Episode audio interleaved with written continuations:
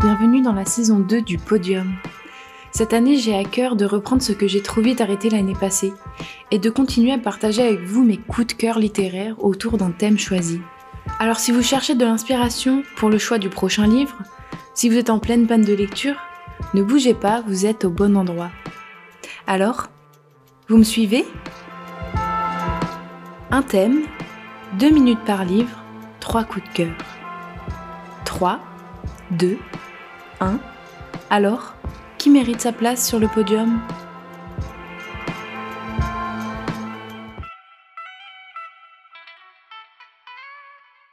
Saison 2, épisode 1, le top 3 des livres qui font du bien. Me revoilà après une trop longue pause pour continuer cette aventure du podcast littéraire lancé il y a un peu plus d'un an. Après 9 épisodes, j'ai brutalement clôturé la saison 1 par manque de temps j'ai dû choisir entre le partage de mes conseils et la lecture. J'ai choisi de lire pour partager ensuite.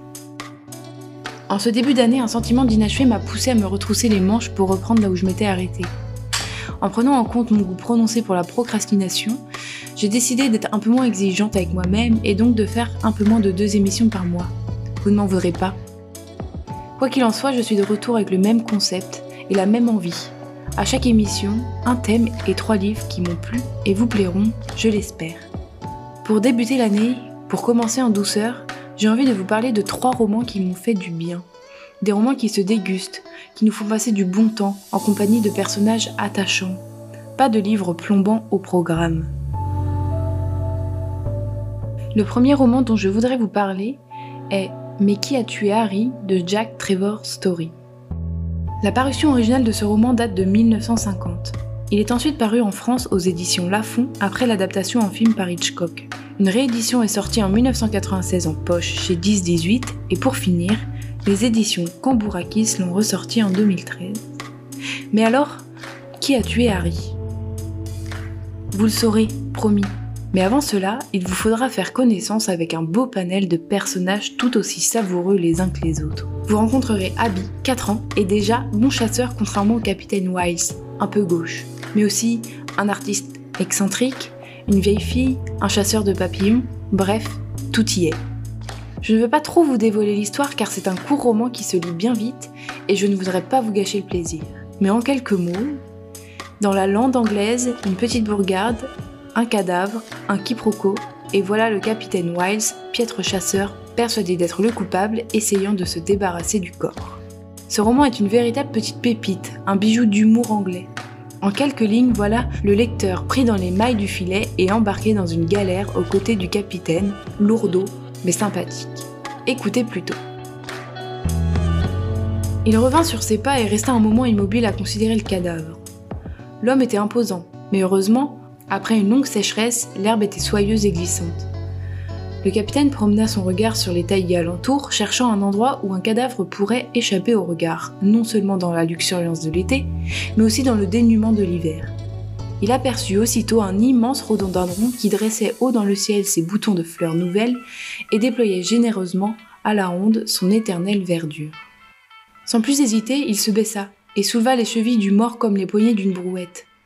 Son corps trapu jeté en avant, il se mit en marche sur le sentier à travers les fougères vers le rhododendron, en passe de se transformer en monument funéraire. Rien de vraisemblable dans cette histoire, mais pourtant le romancier nous emporte, de rebondissement en rebondissement, de gag en gag. La mort de cet homme Harry est un prétexte pour se faire rencontrer tous les personnages. Mais si vous voulez du drame et des larmes, passez votre chemin. Le mort, les personnages n'en ont pas grand-chose à faire. On en vient même à avoir un peu de pitié pour ce pauvre cadavre. Alors je vous conseille ce court roman, un véritable vaudeville à l'humour caustique et mordant. Très british en somme. Tiens, tant qu'on parle de cadavres, restons dans le thème, avec le second roman dont je voudrais vous parler.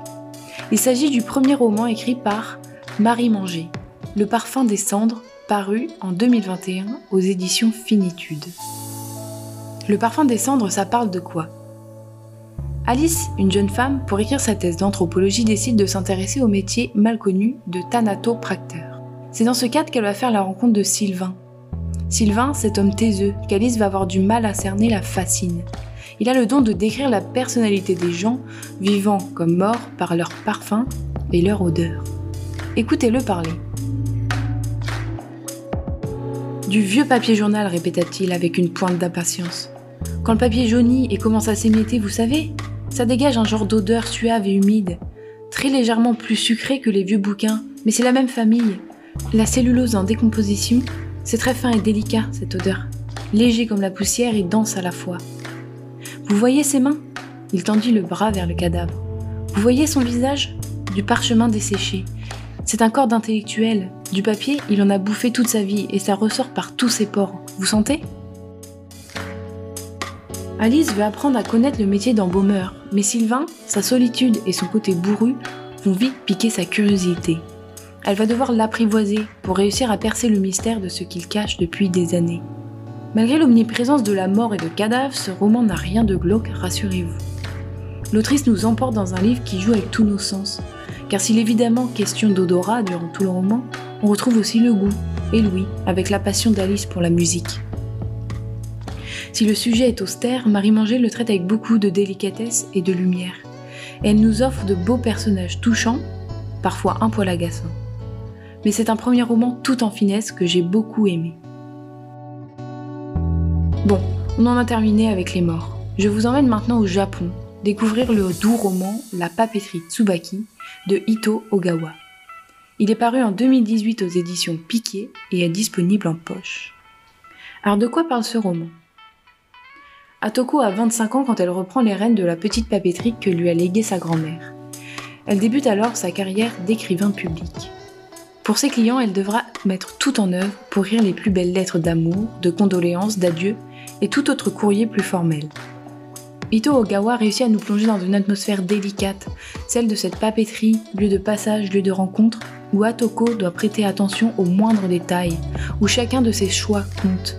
Quel papier, quelle encre, quel timbre, quelle calligraphie, et surtout, quel mot doit-elle utiliser J'ai envie de vous lire ce court extrait. Mais écrire d'une belle main n'est pas le seul travail de l'écrivain public.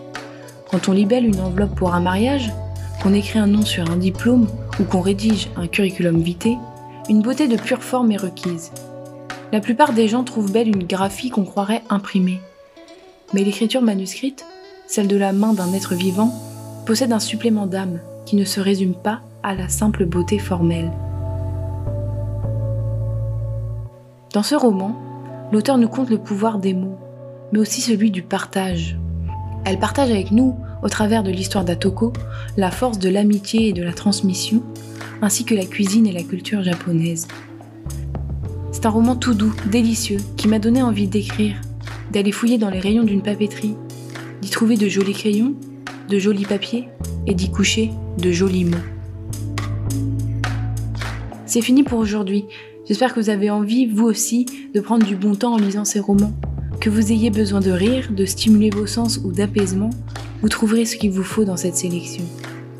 Merci de m'avoir écouté et à la prochaine, lisez bien.